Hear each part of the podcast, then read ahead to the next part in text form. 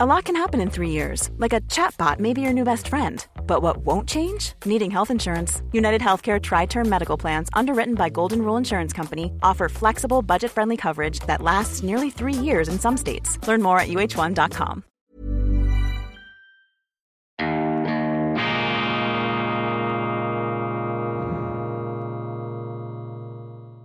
Grüezi miteinander. Einen wunderschönen guten Morgen, meine sehr verehrten Damen und Herren. Ich darf Sie herzlichst begrüßen bei Weltwoche Daily, die andere Sicht, unabhängig, kritisch, gut gelaunt am Mittwoch, dem 25. Mai 2022. Dies ist Ihr tägliches Frühstücksfernsehen der fundierten Zuversicht. Schön sind Sie dabei. Heute mussten wir ein bisschen früher aufzeichnen aus logistischen Gründen. Ich bin nämlich am World Economic Forum in Davos und dies hier ist ein Podcast Aquarium, ein Aufzeichnungsstudio mit etwas konserviger Akustik. Ich hoffe, das geht, aber äh, es war nicht anders zu lösen, denn äh, frühmorgens findet sich hier einfach um die äh, geforderte Zeit kein entsprechendes äh, Studio. Deshalb nehme ich das jetzt auf. Sollte also zwischen diesem Aufzeichnungstermin und dem Ausstrahlungszeitpunkt die Welt untergegangen sein, so konnte ich das nicht mehr aktuell mitnehmen. Ja, am World Economic Forum passiert sehr viel, man läuft interessanten Menschen über den Weg und ich habe versucht, einige von ihnen im Interview einzufangen. Einiges davon haben wir bereits ausgestrahlt. Unter anderem habe ich mit dem Kiewer ähm, Bürgermeister Vitali Klitschko mich unterhalten können. Das K2-Treffen Köppel und Klitschko hier äh, an einem Treppenaufgang des Forums. Es war sehr schwierig, sehr beschäftigt natürlich Vitali Klitschko ihn da zu packen, aber es ist gelungen. Dann auch der österreichische Außenminister Alexander Schallenberg in einem Gespräch. Ich habe mit ähm, zahlreichen Vertretern auch Osteuropas, äh, zum Beispiel Serbiens gesprochen, von der serbischen Regierung. Sehr interessant, auch eine würde ich sagen, gerade in der jetzigen Zeit sehr maßvolle Stimme. Wir haben große Vorträge erlebt von äh, Ursula von der Leyen, von Jens Stoltenberg, dem NATO-Generalsekretär. Uli Maurer hat mit Weltwoche Daily gesprochen, auch der ETH-Ratspräsident Mike Hengartner. Sie sehen also, dass äh, eine doch Reihe von illustren, interessanten Persönlichkeiten hier einfach zu fangen ist. Und das ist auch das Schöne am World Economic Forum, das in diesem Jahr allerdings wir haben es gesagt, etwas amputiert ist und das ist mehr als schade, denn das WEF ist im Grunde eine universalistische Veranstaltung, ähnlich wie die Schweiz mit ihrer Neutralität. Man redet mit allen, alle reden mit allen über alles, aber die Russen sind nicht hier. Man ist sich einig, das wäre nicht gegangen. Ich bin nicht so sicher. Ähm, möglicherweise wären vielleicht Vertreter dieser Länder, äh, Russlands und der Ukraine, Ukraine aufeinander losgegangen. Man kann nichts ausschließen in heutigen Zeiten. Trotzdem fehlen diese Stimmen hier, auch die Chinesen nicht präsent. Und deshalb haben wir so eine Art Blase am World Economic Forum, eine Meinungsblase. Und zwar, äh, dass die Leute hier sich einig sind, so wie sie die Welt sehen, so muss sie sein, aber da draußen gibt es eben noch eine andere Welt, die eben nicht so ist, wie man sich das vorstellt, wie man sich das hier zurechtlegt. Einige der Podien, die wir gesehen haben, von einer ähm, Gleichförmigkeit der Meinungen, dass es fast schon ähm, etwas äh, ja, unzeitgemäßes, unfreiwillig Kurioses hat. Denn die Essenz einer Diskussion ist ja die Vielfalt. Es geht darum, unterschiedliche Stimmen einzufangen. Das merkt man, dass das in diesem Jahr am WEF etwas fehlt. Großer Auftritt der Ukrainer bis jetzt und die Ukrainer treten hier mit ganz beherzten Forderungen auf. Ähm, aus meiner Sicht äh, grenzt das schon bei allem Verständnis natürlich für die schwierige Lage und äh, dem gefühlsmäßigen Ausnahmezustand, in dem man sich befindet, wenn eine junge Nation, und die Ukraine ist eine vergleichsweise junge Nation, zwar eine junge Nation mit sehr alten Wurzeln, aber dieses Nation Building, dieses ähm, Aufbranden auch eines Selbstgefühls, das ist natürlich etwas neuer und in den letzten Jahren, vor allem auch durch die Auseinandersetzung mit Russland, erst recht herausgekitzelt worden. Und diesem Überschwang treten für mich einfach die ukrainischen Vertreter hier am WEF, aber nicht nur am WEF, zum Teil an der Grenze zur Präpotenz, zur Übermotiviertheit auf.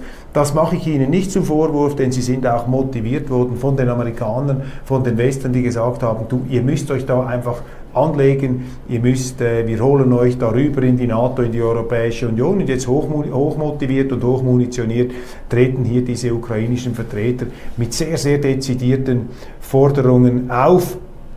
Und äh, manchmal, ein WEF-Teilnehmer hat mir gesagt, manchmal habe er den Eindruck, dass die erst dann zufrieden seien, wenn die ganze Welt in diesen Krieg eingestiegen sei. Ich habe mit Vitali Klitschko auch über dieses Thema gesprochen. Ich konnte ihm nicht viele Fragen stellen. Er hatte eine klare Botschaft drauf, die er der Öffentlichkeit äh, vermitteln will, was die Stabilität und den Frieden in der Ukraine angeht. Aber ein ganz wesentlicher Punkt äh, kam dann zum Schluss, das konnte ich ihm noch entlocken. Ich habe ihn gefragt, ob die NATO Bodentruppen in die Ukraine entsenden sollte. Und Vitali Klitschko sagte mit der Chutzpe, der den Ukrainern derzeit eigenen ist, eigen ist, um es etwas vorsichtig auszudrücken, äh, mit der Chutzpe äh, des äh, Kriegsteilnehmers, im Rausch auch des ähm, für sich zumindest wahrgenommenen Erfolgs. Wir brauchen diese Unterstützung. Mit anderen Worten habe ich das so verstanden, dass der Kiewer Bürgermeister Vitali Klitschko, der einst große Boxer, ist auch ein sehr intelligenter Mann und begabter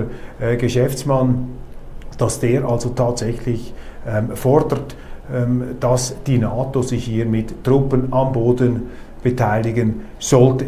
Diese Perspektive ist von Seiten der NATO von Jens Stoltenberg, mit dem ich nicht sprechen konnte, dem norwegischen Sozialdemokraten, der an der Spitze der NATO steht, dem, diesem Szenario ist eine klare Absage erteilt worden. Also er hat gesagt, das kommt nicht in Frage, wir unterstützen die Ukraine, selbstverständlich, wir liefern Waffen, logistische Unterstützung, das heißt natürlich auch Militärberatung, man muss die Leute ausbilden, ist natürlich eine schiefe Ebene, so hat sie im Vietnamkrieg angefangen, aber wir werden alles daran setzen, um zu vermeiden, dass dieser Krieg eskaliert, dass dieser Krieg sich da ausfrisst. Das sind jetzt ähm, die ähm, mäßigenden Stimmen, die man hört. Vielleicht äh, bin ich besonders hellhörig. Ich habe erwähnt, der Artikel in der New York Times vor ein paar Tagen, eine harte Abrechnung mit der konfusen, aus Sicht der New York Times, konfusen, konzeptlosen Politik der amerikanischen Regierung in der Ukraine. Es scheint so, als würde da eine gewisse Zurückhaltung, ein gewisser Realismus Einkehr halten. Und siehe da, kaum hat die New York Times gedreht, ist auch die neue Zürcher Zeitung in der Schweiz, die ja ein, eine sensible Registriernadel des Mainstreams ist und auch entsprechend mitschwingt, ist auch die neue Zürcher Zeitung jetzt doch etwas auf die Bremse getreten in dieser äh, sehr konfrontativen und einseitigen Berichterstattung über den Krieg in der Ukraine. Wir haben ja bemüht und irren uns sicher auch, die Weltwoche ist nicht unfehlbar, selbstverständlich, und ich schon gar nicht. Wir versuchen einfach dann unsere Irrtümer auch wieder zu korrigieren, aber ich glaube, man darf doch sagen, dass wir von Anfang an versucht haben, hier eine Mehrfachperspektive auf diesen Konflikt zu werfen. Ich habe gesagt, die Weltwoche ist der Ort, wo sich die Pentagonfalken und die Putin-Versteher gute Nacht sagen. Also, hier etwas ähm, ist man vom Gaspedal gegangen, hat das Feuer etwas reduziert und Stoltenberg ganz klar ähm, mit der Ansage keine NATO-Einmischung in Form von Bodentruppen. Was er auch gesagt hat, das war für ihn so die Erkenntnis aus der bisherigen Lage, Russland wollte ursprünglich die, äh, die NATO von ihren Grenzen vertreiben, stimmt so auch nicht, denn ähm, die baltischen Staaten sind ja auch NATO-Mitglied und Grenzen an Russland, das hat man akzeptiert. Bei, de, bei Afghanistan hat man es auch akzeptiert, dass eine NATO-Macht, die Vereinigten Staaten, dort drin war. Bei der Ukraine hat man immer gesagt, dort wollen wir die NATO nicht. Aber eben Stoltenberg sagte, äh, Putins Kalkül sei nicht aufgegangen, denn der Mann, der eben die NATO weghaben wollte, hat jetzt so viel NATO wie noch nie in seinem unmittelbaren Umfeld. Finnland und Schweden sind da angesprochen worden. Klar, dass sie damit offenen Armen empfangen werden. Interessant einfach, dass die NATO-Satzungen im Moment da auch eben in diesem gefühlsmäßigen Ausnahmezustand gar nicht so richtig berücksichtigt werden, denn in den NATO-Statuten, meine Damen und Herren, steht, dass eben Mitgliedsländer neue nur aufgenommen werden können, wenn dadurch die Sicherheit des Gesamtkonstrukts nicht gefährdet wird. Die Türken legen da noch ihr Veto ein, aber eben das ist natürlich auch nicht ganz konfliktlos wenn diese beiden Länder, Finnland und Schweden, in die NATO streben. Die Russen haben da auch ihre Fragezeichen gesetzt. Interessant aber die Differenzierung von Putin. Er hat ja öffentlich erklärt, dass er kein Problem damit hat, wenn Finnland und Schweden NATO-Mitglieder werden. Allerdings sollte die NATO dort eine militärische Offensivinfrastruktur aufbauen, dann würde eine entsprechende Antwort von Russland folgen müssen. Das zeigt übrigens auch, dass Putin nicht ähm, äh, darauf erpicht scheint, die NATO anzugreifen. Nach meiner Auffassung wäre das das sicherste Rezept für den Untergang. Wenn man Putin schaden möchte, wenn man möchte, dass Putin sich verschluckt, dass sich Russland verschluckt, dass sie ein Stachelschwein verschlucken und daran ersticken, dann muss man ihnen sagen, ihr müsst die NATO-Staaten äh, angreifen. Das also hier ist das große WEF-Thema große Übereinstimmung, große Einseitigkeit der Diskussionen, alle gegen Russland, alle sind sich einig, der Westen macht es richtig, alle Fehler am Osten, ähm, NATO äh, großer Auftritt, Ukraine groß, aber dazwischen, wenn man sich Mühe gibt, ein paar mäßigende, maßvolle Zwischentöne. Die zweite wesentliche Erkenntnis äh, des heutigen Tages, bis gestrigen Tages jetzt aus Ihrer Sicht, ist für mich, ähm, das Interview mit Bundesrat Ueli Maurer. Er hat sich sehr ähm, melancholisch, nachdenklich geäußert über die Schweizer Neutralität und mir gesagt im Gespräch, es braucht hier Klarstellung. Ich spürte, wie erstaunt bis entsetzt unser Bundesrat darüber war, wie in der Welt da draußen die Neutralität der Schweiz wahrgenommen wird, die erschütterte Neutralität. Und das ist nicht einfach nur eine Diskussion im luftleeren Raum. Ähm, es wurde offensichtlich dem Finanzminister schon gesagt, dass Schweizer Banken bereits von Kunden aus dem Mittleren Osten, aus anderen Ländern ähm, besorgte Telefone erhalten. Ist unser Geld noch sicher? Ist unser Geld hier noch gut aufgehoben bei euch? Oder müssen wir das Geld abziehen? Entschuldigung, auch Rohstoffunternehmen sind verunsichert. Der Bundesrat hat ganz klar hier große Verwirrung gestiftet durch Aussagen, auch durch ähm, Maßnahmen, durch die Übernahme der Sanktionen eins zu eins gegenüber Russland, durch entsprechende auch Verlautbarungen, namentlich unseres Außenministers und Bundespräsidenten Ignazio Gassis. Das hat in der Welt ein gigantisches Echo ausgelöst, eine Verstörung könnte man sagen. Und äh, mein Eindruck ist, dass für viele, jetzt nicht in der Schweiz, außerhalb der Schweiz, die eigentliche Zeitenwende nicht darin besteht, dass es einen Angriffskrieg in der Ukraine gegeben hat. Das merkt der Westen in dem Sinn gar nicht. Für den Westen ist das schon eine Zeitenwende, weil die, Westen gar, die Westler gar nicht merken und die Amerikaner, wie viele Angriffskriege sie in den letzten Jahren gestartet haben. Deshalb ist man überrascht, wenn plötzlich mal ein anderer einen Angriffskrieg startet, aber das sagt mehr über den Westen als über die Welt aus. Aber draußen in der Welt wird als eigentliche Zeitenwende die Verabschiedung der Neutralität durch die Schweiz empfunden. Dies ist mein Eindruck. Hier, hier herrscht Klarstellungsbedarf. Und leider hat Bundespräsident Ignazio Cassis am World Economic Forum keine Klärung gebracht, sondern weitere Verwirrung. Er hat einen neuen Begriff eingestreut, ein Begriff der, den Begriff der kooperativen Neutralität, kooperative Neutralität und ich habe Erkundigungen eingeholt, das war nicht abgesprochen im Bundesrat. Und das, meine Damen und Herren, sind schon Indizien einer Kakophonie, eines Chaos und einer schlechten Führung von Seiten da des Bundespräsidenten, der sein Amt zu benutzen scheint. Wir konnten jetzt noch nicht mit ihm sprechen, er wird es vielleicht erklären können, ähm, der sein Amt zu benutzen, vielleicht etwas, könnte man sagen, zu missbrauchen scheint, ohne den Begriff jetzt hier strapazieren zu wollen, um hier seine eigene neutralitätspolitische Verwirrung zu entwirren, dabei allerdings immer mehr Verwirrung stiften. Kooperative Neutralität, also eine Neutralität, die keine Neutralität mehr ist, die eben fallweise sich an Militärbündnisse anschließt oder Sanktionen übernimmt. Im Grunde das Gegenteil dessen, was eine immerwährende bewaffnete Neutralität sein muss, eine umfassende Neutralität. Aber eben, wenn sie einmal im, im, im, äh, im im Unterholz sind, im Seich sind, wie wir in der Schweiz sagen, dann kommen sie da nicht mehr raus und äh, winden sich und verrenken sich und versuchen mit immer neuen Begriffen und Worterklärungen die Sache irgendwo wieder einzurenken, aber sie renken sie immer mehr aus. Die Schweiz hat definitiv ein Neutralitätsproblem und es ist ähm, ein Hohn, wenn sich Schweizer Politiker darüber lustig machen, dass jetzt hier Bundesräte, Politiker besorgt ins Ausland schauen und dort wahrnehmen, wie die Neutralität einfach der Schweiz als verloren äh, zur Kenntnis genommen wird. Ich erinnere an das Interview mit Gary Pfister, dem äh, Mitte-Präsidenten, und Thierry Burkhardt, dem FDP-Präsidenten. Sie haben in der NZZ gesagt,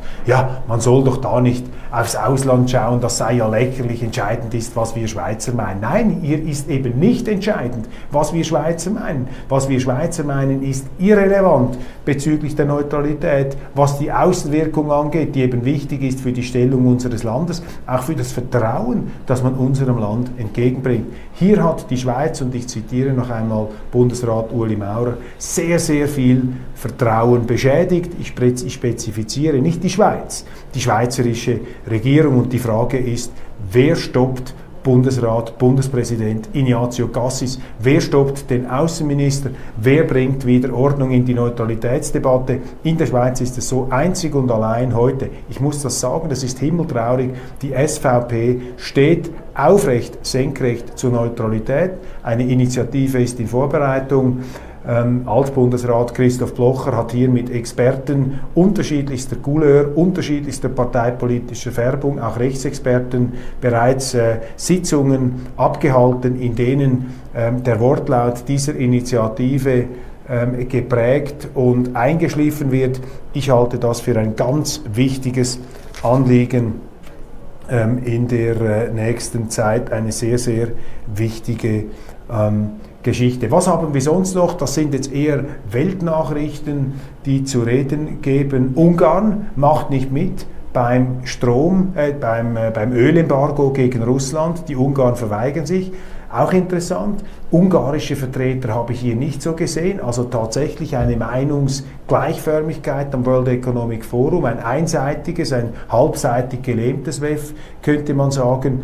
Und äh, zweitens haben heute auch kein Zufall, möglicherweise aus Anlass auch eines Staatsbesuchs von US-Präsident Joe Biden in Japan, Manöver stattgefunden im Pazifik, gemeinsame Schiffs- und Luftmanöver zwischen der chinesischen und der russischen Armee. Die Chinesen sind ja auch nicht am WEF. Man rätselt darüber, ob das aus Protest gegen die Ausladung der Russen der Fall ist oder weil sich die Chinesen hier klug, wie sie sind, abwartend, wie sie sind, neutral, wie sie sich da etwas verhalten für ihre Verhältnisse, nicht in die Karten blicken wollen. Vielleicht möchten sie sich einfach nicht outen in diesen Foren, lieber nichts sagen als etwas Falsches quasi das Gegenteil von dem, was unser Bundesrat macht, lieber zu viel sagen, dafür sehr viel Falsches. Die Chinesen nehmen sich zurück, in dieser Hinsicht stille sitzen, eine Mahnung an die Schweiz, wir müssen uns dessen auch befleißigen. Ich blicke noch kurz, äh, greife hinter mich, ich blicke noch kurz in die ähm, Nachrichten, ja, was auch noch zu reden gibt.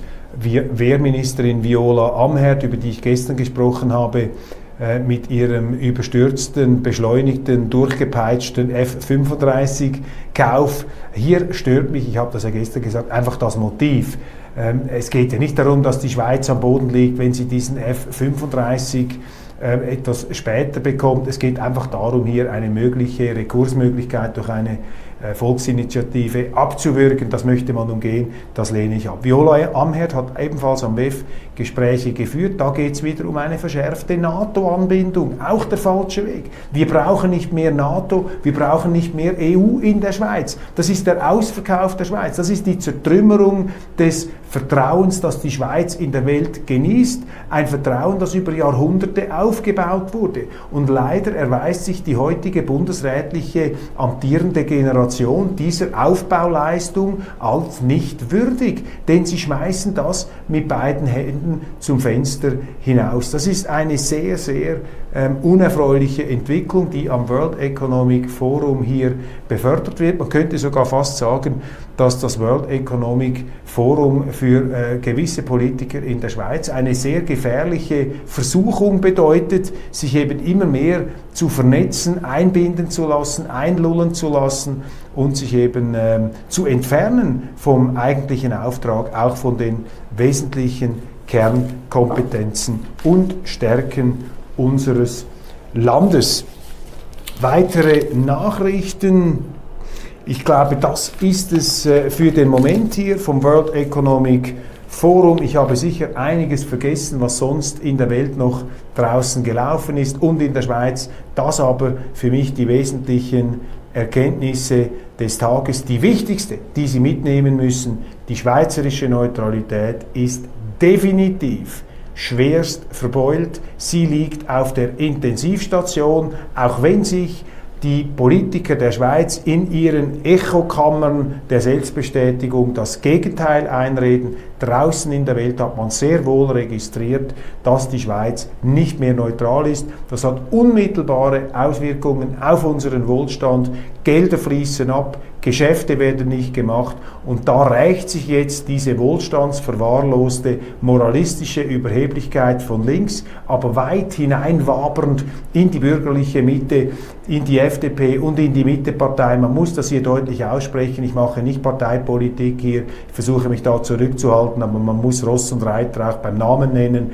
Ähm, ganz klar, da spüren wir jetzt, dass diese Neutralität ein Pfeiler nicht nur der schweizerischen Sicherheit ist, sondern eben auch und gerade des schweizerischen Wohlstands. Und zum Lichtblick am Schluss, wir hören ja nicht auf einer düsteren Note auf, der Lichtblick ist, dass die Neutralität in der Schweiz eine nach wie vor große Bedeutung hat, einen großen Rückhalt hat und dass das, was die Schweizer Politik ausgerenkt hat, vom Chef in der Schweiz, vom Volk, vom Souverän, wieder eingerenkt werden kann, aber eben auch eingerenkt werden muss. Wenn die Angestellten, wenn die Delegierten, wenn die Gewählten, wenn die Repräsentanten in Bern versagen, dann muss eben der Chef, dann muss das Volk, dann müssen die Kantone wieder in die Hosen. Das ist die Erkenntnis des Tages. Packen wir es an. Es ist möglich. Wir haben uns das unnötig eingebrockt aber es ist zu schaffen und ich bleibe zuversichtlich, man wird es schaffen, wir werden es schaffen, die Neutralität in der Schweiz wieder zurückzubringen. In verrückten Zeiten ist es manchmal auch tröstlich, wenn man nicht ganz so verrückt ist wie andere. Und ich glaube, bei aller Kritik, die wir an der Schweiz äußern können, den Grad des institutionalisierten Wahnsinns, den wir gelegentlich jetzt in der Politik erlebt haben, der hat sich bei uns nicht in dieser Intensität manifestieren können, was allerdings auch nur ein schwacher Trost, aber wenigstens ein schwacher Trost ist. Meine Damen und Herren, ich danke Ihnen ganz herzlich für die Aufmerksamkeit und freue mich, wenn Sie morgen wieder dabei sind. Ähm, ich werde übrigens in meiner internationalen Ausgabe dann auch die Möglichkeit haben, die Weltwoche vorzustellen. Das habe ich jetzt noch vergessen. Schauen Sie also beim internationalen Daily rein. Dort werde ich die bereits heute Mittwoch erscheinende Weltwoche präsentieren. Denn aufgrund des Auffahrtswochenendes ähm, haben wir hier eine ähm, umgelagerte Erscheinungsfrequenz in dieser Woche. Übrigens, Daily stoppt dann am Donnerstag über die Auffahrtstage machen wir eine Brücke, sind dann am Montag wieder da, aber sicherlich morgen Donnerstag nach wie vor aus dem WEF für Sie.